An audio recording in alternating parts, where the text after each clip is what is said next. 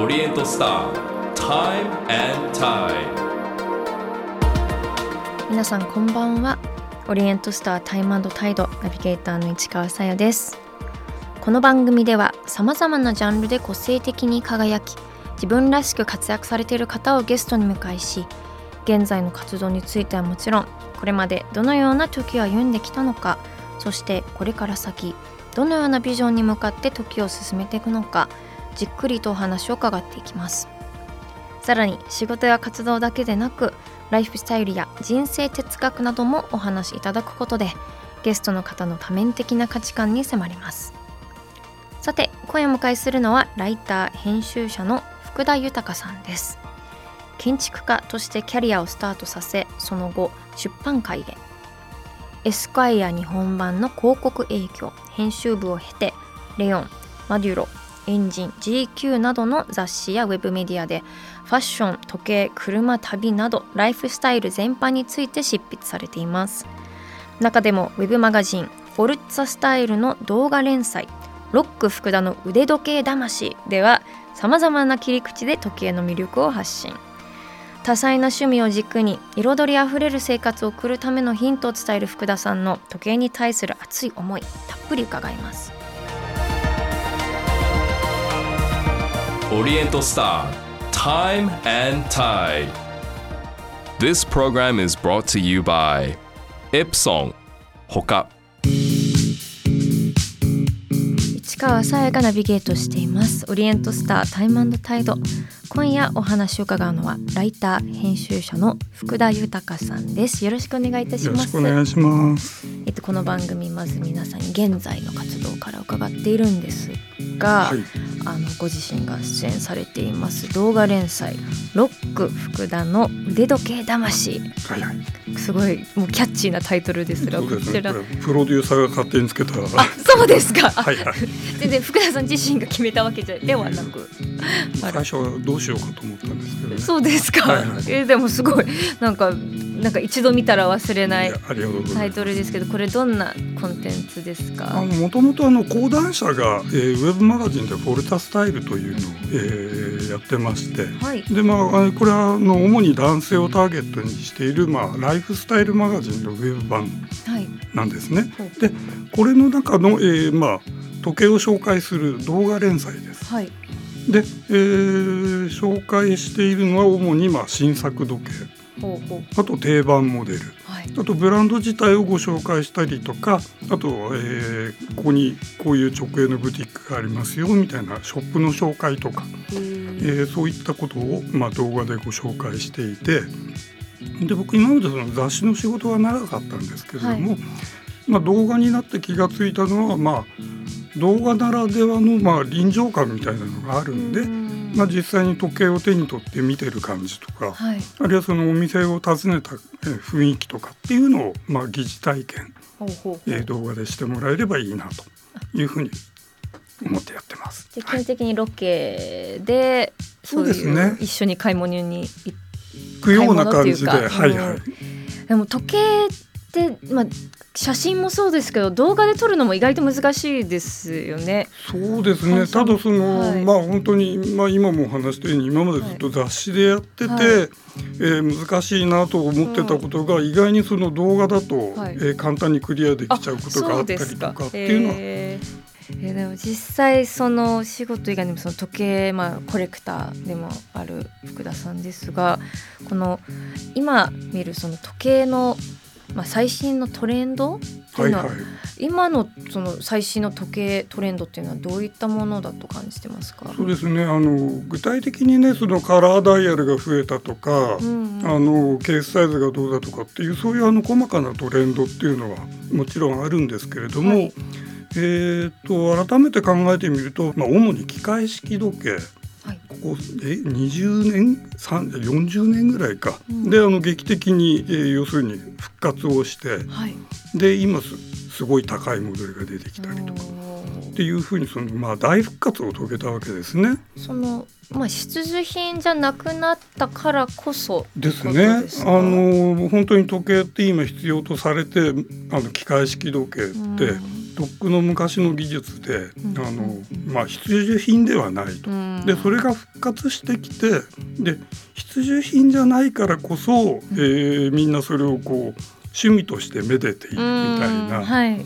だからその必要じゃないのにみんなが、えーこう争うように買ってつけて楽しんでるっていうのがまあ一番のトレンドなのかなと。いう気はします。ちょっと嗜好品みたいな。ね、まさにそうですね。うん。技術面ではどうですか？技術面は、まあ、まさに本当にオリエントスターが、えー使っているそのい。シリコンですね。あの実際シリコンってその軽くてはい。であの油を刺さなくてもいい。あの摩擦が摩擦係数が低くて。うん。でしかも磁気を病しないんですね。磁石うん。の影響を受けない。はい。でしなやかな素材ではい。その歯車の噛み合わせとかそういうところに向いてるんですよ。うん。ではい。要するにあのデジタル加工で作るんで製品としての精度も高いと。あらゆる意味で時計のムーブメントに向いているパーツで。でそれが出てきたっていうのは、えー非常に大きな技術革新。まあ、オリエントスターに関して言うとこれ雁木車というところにうんシリコン使ってるんですけれども、雁木車をシリコンにすることで、まあ、非常に軽くて、あのこうえー軽いと軽い力で動かせるじゃないですか。はいそうするとあのパワーリザーブってそのゼンマイがフルで巻かれた時に何時間、うんうんえうんー駆動できますと。はいいうのがねものすごく、えー革命的に伸びたよとああともう一つはそのなんだろう、えーパーツをシリコンにするとまあ軽くて精度が高いんで、うん時計自体の精度が上がるっていうのも、まあ、あのいうブランドもいくつかありますね。ーずれにくくなってくんですね。そのそうやって情報をまあ発信する際にポイントにしていることとかって何かありますか？えー、とねよく聞かれるのが「いい時計ってどういうものなんですか?」みたいなはい。話なんですけど、まあ、これ一言で言うの本当に難しいんですけど、はい。ただ単純にそのもう時計に限らずその真剣にうん。作られたいいものってはい。見たり触ったりすると子供でもわかるっていうかはい。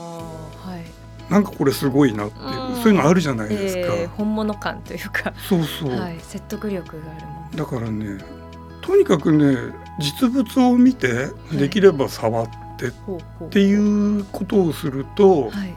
なんか自分の中で納得ができてはい。でもっと好きになれるっていうのはうん思います。81.3 J-Wave Oriental Star. Time and Tide. 市川さやがナビゲートしています。オリエントスタータイムタイド今夜はライター編集者の福田豊さんをお迎えしています。ここからは時を遡り過去です。あのでも時計にそもそも惹かれるようになったのっておいくつぐらいの時ですか？とね、まあ、僕らぐらいの世代の子ってまああの大体ちっちゃい頃なんかラジオ分解したりとかうん。目覚まし時計分解したりとかまあ機械好きのはい。子が多くて、ええ。まあ、そういうのは昔からあったんですけど一番ね思い出に残ってるのははい。3歳確か3歳ぐらいの頃はあの青山のええ。公団住宅におあの父親が当たるんですね。はい。でまあ当時のその昭和の公団住宅ってなんだろう、なんだろうなその憧れの暮らしじゃないけれども。でまあそこに意気揚々とはい。引っ越していくんですけれども、はい。えーその時に1階と2階がねショッピングセンターになっていて2階にね時計屋があったんですよ。はい。で今思うと結構広い時計屋だったんだな。であの野良猫ちゃんのパトロールじゃないですけど、はい。あの毎日そこをこうパトロールというかあのウィンドウに張り付いて時計を見てて、すごいうん、でまあとにかくその、うん、時計いいなっていうのはいつも見ていて。おーじゃあもう気づいたらもう引かれてたんですそうですね。でちなみにそのパトロールのその延長にあったのが青山通り沿いにあるあの,、あの自転車屋で。はい。そこであのパンク修理とかもよく見てましたけど、まあとにかくそういう なんだメカなものが好きな子だったんですね。しかもそういうなんだろう割と細かいような作業を。そうですね。とかメカ見るのがずっと好きだったんですね。そしてだいぶここから飛んじゃうん飛んじゃうんですけれども、はいはい。まあ建築業界にまず行きますね。はいはい。そこから出版の世界にはい。移られた時、この経緯は何何があったんですか？これはね、あのいわゆるあの90年代の頭のバブルがはじけたっあていう時なんですけど、ーはいえーまあ本当にバブルはじけましたと。でそうするとまあ真っ先にお仕事なくなるのって、今まで浮かれてた建築業界というか、ついこの間まではそのやれ保養所を作るだの、はあ別荘を作るだのっていうことで設計とかはい。いろんなプランをやってたんですけれども、まあ、そういったプロジェクトが全部なくなりましたと。はい。であのその時に、えーいた会社がじゃあその建築のセクションを、えーななくなしますと。ほうほう。で、えーついては君は明日からメディア事業部に行きなさいと。でそのメディア事業部っていうところにあったのが、はい。えーあのアメリカのエスクワイヤあーはい。あれのライセンスを、ね、取得していたエスクワイヤ日本版という雑誌で。ほうほうであの明日からそのあなたエスクワイア日本版で広告営業をやりなさいへえすごい意外な経緯でした。そうですね。だから会社あの中部署移動そう です。社内移動社内移動だ。ええまあ、そこからもしお仕事もそうだしそもそも好きだからっていうのっていろんな時計とか見てきたわけじゃないですか、はいはい。その自分に合うデザインの時計ってどどうやって見つけるのがいいと思いますか？あ時計選びの話ですよね。うんそうですね。あのーこれはもうあのよくあのどういう時計がいいですかみたいなお話を、あの聞かれるんですけど、はい。まああの当たり前の話ですけどやっぱり実物を見た方がいいなっていうのがあって一つは、あのショーケースに並べてある時と、は実際に腕に乗せた時ってうん。あの驚くほど表情が変わる時計ってあるんですよ。ではい。これ絶対大きいよなって思うものがええ。意外にピタッときたりとかうんうんうん。すごいなんかクラシックだなっていうものが実は腕に乗せるとモダンな感じだったりとか。でそういうふうにねその表情が大きく変わるものほど実はなんかいい時計だったりするとか。へー。なんかなんかデザインのマジックみたいな。あともう一つ、えーこれはこれはあの僕自身気づいた時に驚いたんですけど、はい。時計ってこうやって腕に乗せて自分で見るじゃないですか。はいはい。でこの距離で見るのと、はい。あその自分のそう、まあうでこれを例えば、はい。今離れて市川さんがご覧になられてるのって、うん大きく異なることが多いんですね。ああ距離だけですそうですね。そうだから12メートル離れて見た時に、はい。その人がつけてるその時計がどういうふうに見えるかっていうのって、うん。要するに第三者目線の印象ってうん。すごく違うことが多いんですよ。ああはい。だからその大体いい時計店ってうん。大きな姿見があるんですよ。あー確かにありますね。だからあれで必ず確認をする。へえあの、はい。第三者が見てると思う。でこれもねだから僕気が付いた時本当に驚いて。はい。最初のうちはねなんで時計屋にこんな大きな鏡があるうんん、だろうって、もう鏡いらないぐらいですもんね、うん。なんか本来思うんえば、それはね本当に重要で、そっか。つけて全身で見てさらにちょっとうん、数、まあ、一歩二歩引いて。で全身で見た時に似合ってるか似合ってないかとか。確かに。なんか自分のなんかこのディテールが好きって思っててもね全然消えちゃってる可能性もあるわけですもんね、遠でやっぱり時計もねそのなんだ色ろうう似合う似合わないがありますから。うーんはい。それは本当にあの実物を見て腕に乗せて確認を。えそのあのじゃあ実物見に行く時って、なんかどういう服装がいいとかあるんですか？やっぱそれにもよるじゃないですか。そうだからよくあのスーツを買いに行く時にはなんか白いあのドレスシャツ着てった方がいいとか、うんそのはい髪の毛切りに行く時には、うん。いつもの自分のスタイルで行った方がいいとかってあるじゃないですか。はい。だからあのまあうるさいことを言えばそのいつもの格好で似合うかなってやった方がいいですよね。本当は。うーん。うん。まあそうですよね。それで、まあ、全身で見てっていう感じですね。ただ時計の場合ねそのススーツでするのはこの時計とかっていうふうにそのうん。いくつもいくつも変えればいいですけども、はい。スーツでもしたいし T シャツでもしたいしとかっていうのがあるんで、はいまあ、そこら辺は難しいですけどね。えじゃあ購入の際のその特にポイントにすべきところって、まあ、してほしいところって何かありますか？えっ、とね時計の見極めポイント。はい。これも完全にあの僕の持論なんですけど、はい。あのいい洋服っていいボタンがついてるんですよ。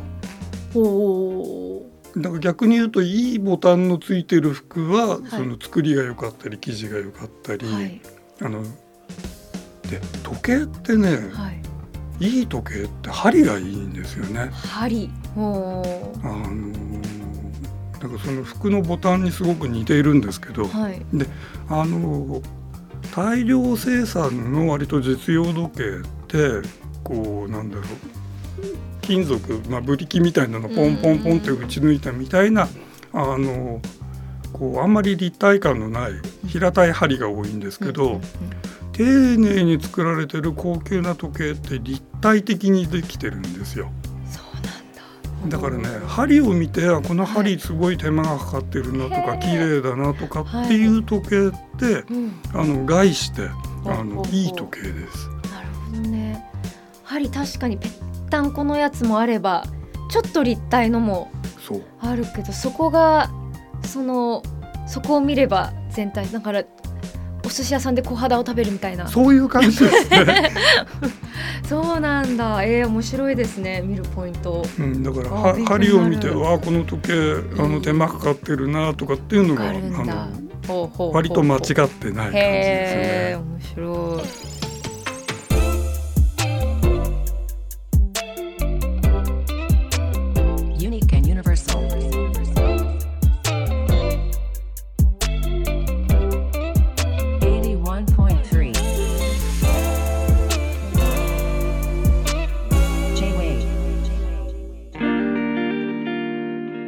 川さやがナビゲートしています。オリエントスタータイムタイド。今夜はライター編集者の福田豊さんにお話を伺っています。さあここからはプライベートの時間についてです。あのインスタグラムを拝見しますと本当ロックティーをたくさん紹介されてはい。えこれえコレクション何枚ぐらいあるとかわかります？あえて数えたりはねしないですもんね。数えてないんでね。うん。あの皆さんよくお聞きになるんですすでけどよね。うん、ちょっと数えてないです。えーその特にその思い入れある一枚とか。えっ、とね特にっていうとないんですけどすごく後悔してることが一つあって。はい。あの石川さんご存知かなザ・アラームっていう、おーえーバンドはい。あのウェールズのバンドマイクでバンドピーターズ U2 なんかと一緒にデビューして、うんはいで僕すごく大好きだったんですけど、はい。まあ、そんなにあの大ブレイクしなかったんで。でもなんか復活しましたよね。ね数年前にね。はでね、その残念ながらそのはい T シャツを持ってない、い。なるほど。売ってない、うん、もう確かにあんまり見ないで。ね2000年代の頭ぐらいかな、はい電車に乗ってたら向かいにいる男性が、はい。明らかにそのセカンドアルバムの、えーアルバムジャケットのプリントアラームのお T シャツを着てて、ではい。多分レコード会社の人がそのなんだろううん。反則用のを着てたんじゃないのかな、はい、なるほど。えでねよっぽどね、ー、うん、ここはもうだからお金を渡して、はい。名刺を渡して、はい。あの送ってくださいっていうふうに譲ってくださいってうん。言おう言おうって思ったんだけど言えなくあていまだにねあの時言っとけばよかった 後悔。そう。あー確かになかなか出会えないけど誰そうね。きうん。えそれこ日本でですか？そうです。そうです銀座線かな？えー、一番端の車両の。なんかか日本だったらなおさら聞きにくいですよね。そうなんですよ。こうねアメリカはみんなすぐお互いに話しかけるからどこで買ったの？とか聞いてもあれだけど。あれはねもう二度と出会えない T シャツだろうなと思って。すごいもう幻の伝説の T シャツ。うん、それいつかでもこうやって言ってるともうや集まってくる可能性もありますから。でもねあの80年代90年代ぐらいまでってまだそのレコード会社が割と反則用にうん自由に作れたんですよ。ええ。で僕もそのレコード会社の友達から何枚かそういうのもらったりしてたんで、はい。その類だと思うなるので。ほど。おじゃあどっかに眠ってる可能性が、このラジオ聞いてくれてたら嬉しいなみた本いな。当ですね。Time and Tide 81.3 J-Wave オリエントスター Time and Tide.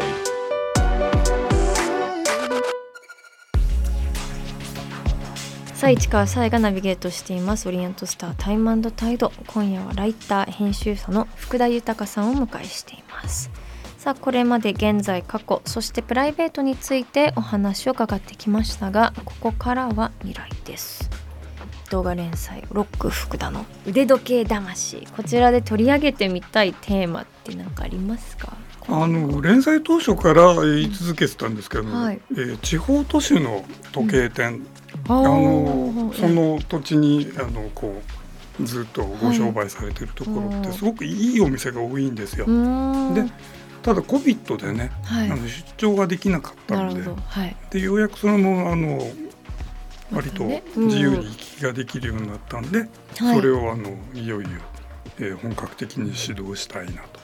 でも楽しなんかその土地土地のこなんかせ性格とか、うん。個性とかありそうですよね。そうなんこういう人が、うん、こういうお客さんが多いんだとか、うん、で行くとほら、あのその土地土地の食べ物とかお酒も、もちろんそれも、はい、もうロケはそこがねちょっとね、はい。あのどうプラスで、ね、ご褒美でねちょっとついてきだからます北海道から、えーできれば沖縄まで。ちょっと見てみたいですはい。私もそれ、そうでもあとは今後、まあ、時計全体の未来ですけれどもこうやってライフスタイルが変化していく中時計を身につけることって今後なんかどういう意味合いを持つと思いますか？あのね皆さんどういう思いでつけるようになると思いますか？まあそのなんだろうこうこういうお仕事にねあの末席にちょっと携わっている身としてはこれをファッション流行っていうことで終わらせずに、まあスタイル様式になるように、はい、えー僕も、えーちょっとでも力が添えられたらいいなって要するにあのネクタイと一緒ですよね。で実際今ネクタイしない人増えてるし、まあ、僕なんかもしてないけれども、はいっていうかむしろそのネクタイになれるか。の一つの様式としてきちっと残っていければいいなと。わかりやすいですね、うん。ネクタイの。なんかネクタイをが様式になってそのしないことも一つの意味を持つわけじゃないですか、ん。だから腕時計も別にしなくていいけどしてるかしてないかでのそのメッセージっていうか自己表現がまたちょっとうんなんか方法になるっていう、だから本当に、ねあの言葉通りスタイルになってちゃんと残っていけばいいなというふうに思ってます。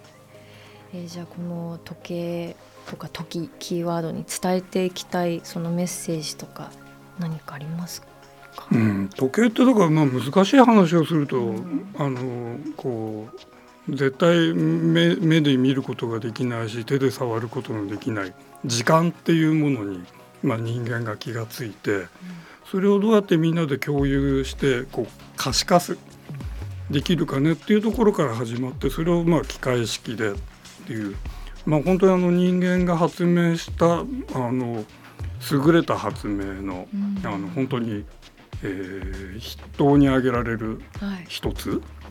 確かでそれがまあいまだにそのなんだろう、えー実際にお金を出して買えるわけなんでにはい。そう考えるとなんかすごいじゃないですか。そんなものが普通に売ってて買えるって。確かに。すっごい発明品が、ううん。ん、でその人間がまあ、人類の英知の結晶が変えるんだよってことにまだ気が付いてない人は一度買ってみてくださいと。うん。あの一度福田の言葉に騙されてくださいと。でうんとっくに分かってる人は、はい。えーもっともっとその掘り下げてうん。あの沼深く時計沼にはまってくださいと。はいうんなんかハマればハマるほどすごそうですね。あの抜け出せなくな時計ります。はね。え。沼深そうですね。はい。確かにでもなんかそういうなんだろう騙されたと思って一回買ってみたら魅力分かりそうな感じはそうですね。うんつけてない人こそねうん思いますね。そしてですね今日福田さんに着用していただいている時計6月10日に発売となりますスポーツコレクションのアバンギャルドスケルトンはい。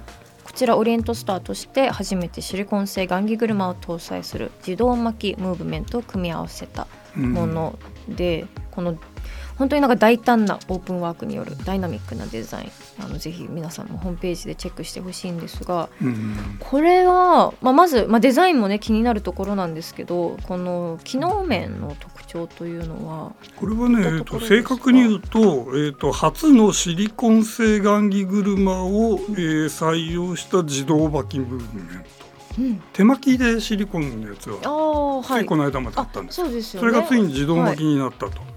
い。うのが、えー乗ったモデルででそのシリコン製の雁木車っていうのが、あの見どころなんですね。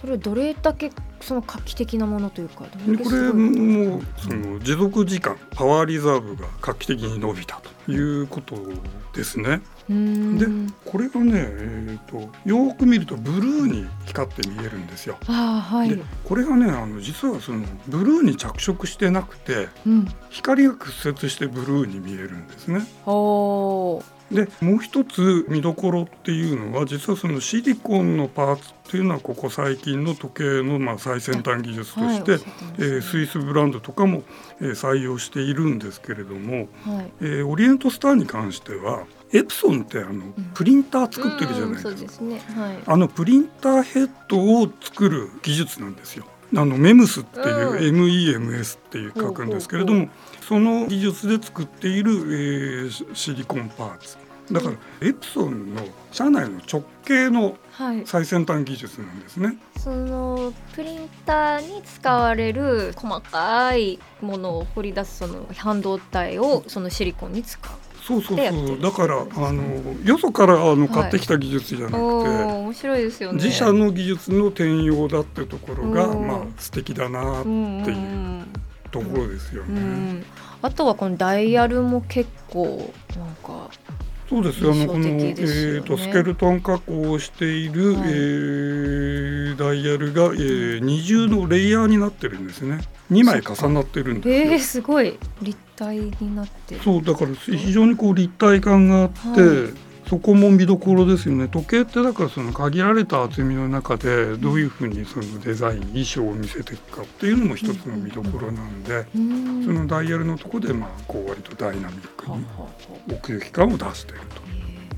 このデザインの魅力は、まあ、どんなところに感じます？か、まあ、立体とかね奥行きも。あとこれはねなんだろう。まあ前作のスケルトンに比べてもですけどもかなりこうなんだろうモダンでシャープになったっていうか、はい、まあ、近代建築を思わせるような非常に建築的な、はい。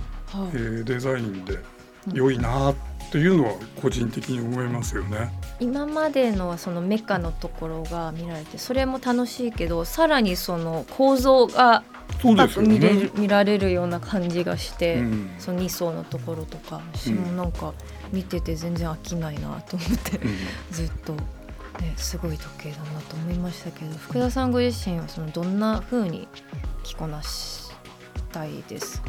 このねえーとまあシルバー色の銀色のあのブレスレットのモデルだったら例えばそのチャコールグレーとかネイビーとかのスーツでタイドアップしてなんかこうビジネスシーンにいい。んじゃないいのかなとかって思うしはい、あと黒い方はあのコーデラナイロン、えーバリスティックナイロンうん。はいのストラップがついてて非常にこうなんていうのかなスポーティーなんですけどこれからの季節だったらなんか白い T シャツにあのデニムパンツでみたいなかっこいい。いいかなとかって。シンプルでナイロンのバンドだけどそのフェイスがうん。このすごいあのメカモダンでメカメカしい感いいと思います。なんか非常に都会的にえースタイリッシュにつけこなせる気がしますね。確かにそれだけでなんか決まる感じしますね、うん。どな服着てても。いやーちょっとシンプルな服にもあとちょっと凝ったなんかコーディネートにも合いそうな感じがしも見ててします。あとねもう本当にあの細かな仕上げとか、あのはい見ていくとどんどんどんどんいいところがわかるんで、えー。これも本当に実物をじっと見ていただきたいですよね。さあオリエントスターとして初めてシリコン製雁木車を搭載する自動巻きムーブメントを組み合わせたアバンギャルドスケルトン。6月10日に発売されます。ぜひホームページをチェックしてみてくださいオリエントスタータイムタイド。今夜のゲストはライター編集者の福田豊さんでした。ありがとうござありがいましとうございたました。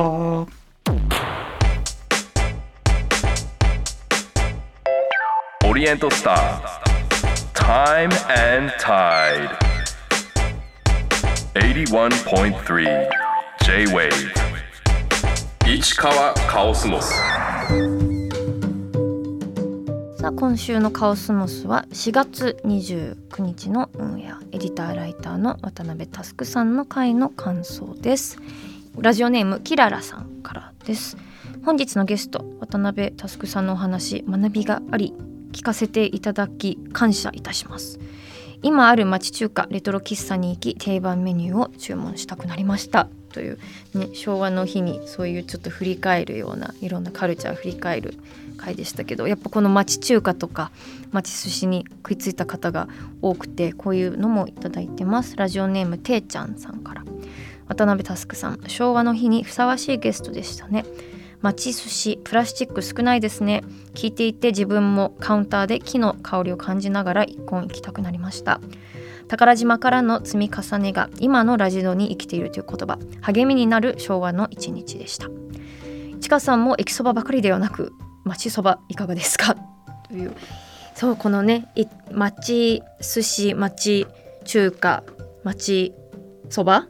やっぱそのタスクさんのポイントがそういうプラスチックク製品が少ないっていうのが一つの魅力って言ってましたよね。一つ一つのその壁もそうだしその使っている容器とかなんかその本物感っていうねあのがいいっていうけど私あの町焼肉がすごく好きですね最近特に。キラキラしたおしゃれ焼肉とかじゃないちょっと昔の晴れの日の焼肉屋さんっていうのがすごく好きですね。あの炭火じゃなくてガスコンロ。で今時のおしゃれ感っていうより昔の晴れなんだろうね。テーブルが謎に赤っぽかったりとか。わかります？あとはねあの壁が壁もちょっと燻製されてやや琥珀色に輝いている。もしかしたらその働いてる方のエプロンの方もちょっとだけ黄金色になっているっていうそういう感じの巻き町焼肉ってでも実際美味しかったりするんですよ。やっぱ昔からのあの仕入れの付き合いがあって、ね、こだわりもあるしそのタレとかもつけ出しでずっとなんか美味しいやつを昔からつなんか使ってんのかなとかそういう妄想を膨らませながら。町焼肉もだからおすすめですよ。町寿司町中華。町そば町焼肉何でも町をつければ雰囲気出るっていう風潮になっちゃってますけど町焼肉ですね私はこういう町系だったら。そしてこのポッドキャストではこのカオスモスがロングバージョンになっています。私市川が皆さんからいただいたお題やメールについてゴニョゴニョとお話ししていきます。今回メールいただきましたラジオネームバンブーさんからです。ありがとうございます。市川さんこんばんは。富山県入善町で海洋深層水かけ流しの柿を食べる機会が偶然ありました。そんな偶然ある？最高ですね。生牡蠣蒸し牡蠣焼き牡蠣ホタテアワビのニンニク炒め。牡蠣ご飯牡蠣のだし汁。中でも蒸し牡蠣を初めて食べました。美味しかったです。市川さんは牡蠣は食べられますか？って。いいっすね。なんかこのいやせっかくねあのタスせっかくっていうかちょうどタスクさんのあのー回の感想も食べ物関連だからちょっとなんかいいなって思います。あのえっとね牡蠣は大好きですよ。牡蠣は本当に好きです。もう生牡蠣はが一番ベストだなと思うんですけど蒸しも好きですけど焼きも好きなんですけどあのアメリカの牡蠣の食べ方の一番一般的なのは生以外だとあのオーブン焼きなんですよね。えってそのままオーブンちょっとあのニンニク今私お腹鳴ったの聞こえました？超あすごい。ですごい。そのオーブン焼きが一番一番っていうかまあ一つすごくあんまり日本の食べ方にない食べ方が一つねオーブン焼きで。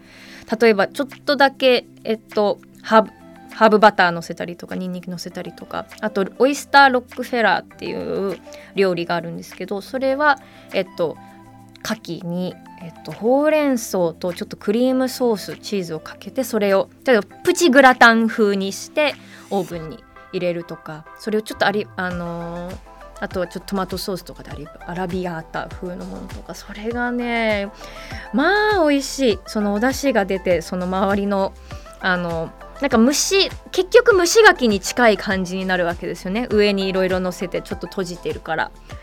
でもそこにそのタレだったりとかクリームとかが本当に美味しい。でも生牡蠣も好きだな。私今まで食べたね好きな生牡蠣日本だとあの北海道にかきえもんっていう牡蠣北海道のどこかっていうのがちょっと今出てこないのが悔しいんですけれどもかきえもんっていう名前でダメだろうなって正直思ったけど全然めちゃくちゃ美味しいです。もうあの初めて全然違うって思った牡蠣だったような気がしてものすごく濃厚でクリーミーな海のミルクとこだから言われてるんだっていうような濃厚な牡蠣でしたね。なので私は牡蠣えもんっていうのを見ると必ず頼んでいますしもう牡蠣の話をしたらずっと牡蠣食べたいですね。あと牡蠣牡蠣フライ。牡蠣フライもね間違いないというか牡蠣フライがメニューにあって頼まなかったことはないと思います。もうそれぐらい牡蠣フライはねマストだと思っていますがあの食べちょっと個性的な牡蠣フライですとあの人形町に三遊っていうあえっとお店がありましてここはあの冬はカキフライのみ。しかも営業時間もすごく短くてもうランチのみなんですけどもう11時からもう13時半とか本当2時間ぐらいしかやっていないお店なんですけどそこのカキフライがとにかく巨大。あのまあ簡単に言うと一つのカキフライの中にちっもうたくさん牡蠣が入ってそれを一つ爆弾みたいにしてあげてるんですけど最初こんなでっかな牡蠣あるんだと思ったんですけどそれをまとめてあげてるだけっていう多分大ぶりな牡蠣を4つほどまとめてあげたりとか小ぶりのものをもう10個ぐらいまとめてそれがねまあ美味しいなんか牡蠣フライ特有の外のまあ美味しい香ばしさカリカリとちょっと焼けてるところもあればさっき言った蒸しっぽさも内側に出るのでなんかちょっと行ってみてください。ただね平日の昼の2時間しかも並んでる。そこまで頑張れるかどうかは別としてちょっとね興味ある方は行ってください。ちなみに富山県の入善町私も行ったことあります。あの入善ってあの愛の風富山鉄道っていうねですごい桜が綺麗な時期でしたけどちょっと偶然牡蠣を食べるというそんな素敵な機会はその時私にはありませんでした。とても羨ましいお便りでした。ありがとうございます。さあタイムタイドでは皆さんからのメールもご紹介させていただくほかこのポッドキャストでは市川に話してほしいお題も募集しています。番組のウェブサイトメッセージから送ってください。そしてメッセージをいただいた方の中から毎月リスナーの方にオリエントスターの時計をプレゼントしています。ご希望の方は時計希望と書き添えてください。プレゼントの詳細は番組ホームページをご覧ください。皆さんからのメッセージをお待ちしています。以上カオスモスでした。オリエントスター Time and Tide 市川さやのナビゲートでお送りしてきたオリエントスタータイムタイド今週もさまざまなジャンルで個性的に輝き自分らしく活躍されている方をゲストに迎えし現在の活動についてはもちろん現在に至るまでどのような時を歩んできたのかそしてこれから先どのようなビジョンに向かって時を進めていくのかお聞きしました。さあ今夜のゲストはライター編集者の福田豊さんでした、いやちょっと時計の世界やっぱりロマンがありますね。愛している時計沼にハマっている方の話聞くとやっぱりすごい魅力がずっしりより伝わりました。もうちっちゃな生命体だしその昔の人が思っていた永遠の命っていうところもちょっと熱いですしいろんな技術もトレンドもいろんなものが、ね、出ていてちょっとその嗜好品としての時計やっぱいいなと思いました。そして個人的にあの時計がいいかどうかまああとそのその品質こだわってるかどうかですよね。の見るところが針っていうのがちょっと今回初めて知りまして。いいですね。だから針を見ればその立体がちょっとあるのかペタンとしてるかによってどのぐらい手が込んでるのかっていうのは本当にまさにお寿司屋さんの小肌とかあとあの私の持論ですけど居酒屋さんのあのマカロニサラダがそうだとポテサラではなくマカロニサラダもそう思ってるのでそれを今後時計見る時にそれを思い出すのもどうかと思いますがあのちょっとそういうちょっとしたポイントとか知れるのもねやっぱこういう方ならではだったのでとても楽しかったです。さて、えー、と次回のゲストは東京工科大学の学長香川豊さんです。セラミックスの研究者として世界的にも注目されている香川さん。科学者として今感じている新たな可能性そして未来へ向けてのメッセージを伺います。それではまた来週土曜日夜9時にお会いしましょう。ここまでの相手は市川さやでした。